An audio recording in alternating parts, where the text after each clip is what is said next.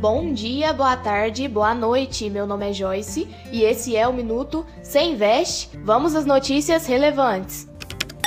Cenário político turbulento atrelado à desvalorização da bolsa brasileira, risco inflacionário e alta da taxa de juros faz com que a demanda por IPOs esfrie. Além disso, o confronto recente do presidente do Brasil com o Supremo Tribunal Federal gera temores e ameaça a viabilidade de 25 IPOs que estão sendo planejadas para esse ano.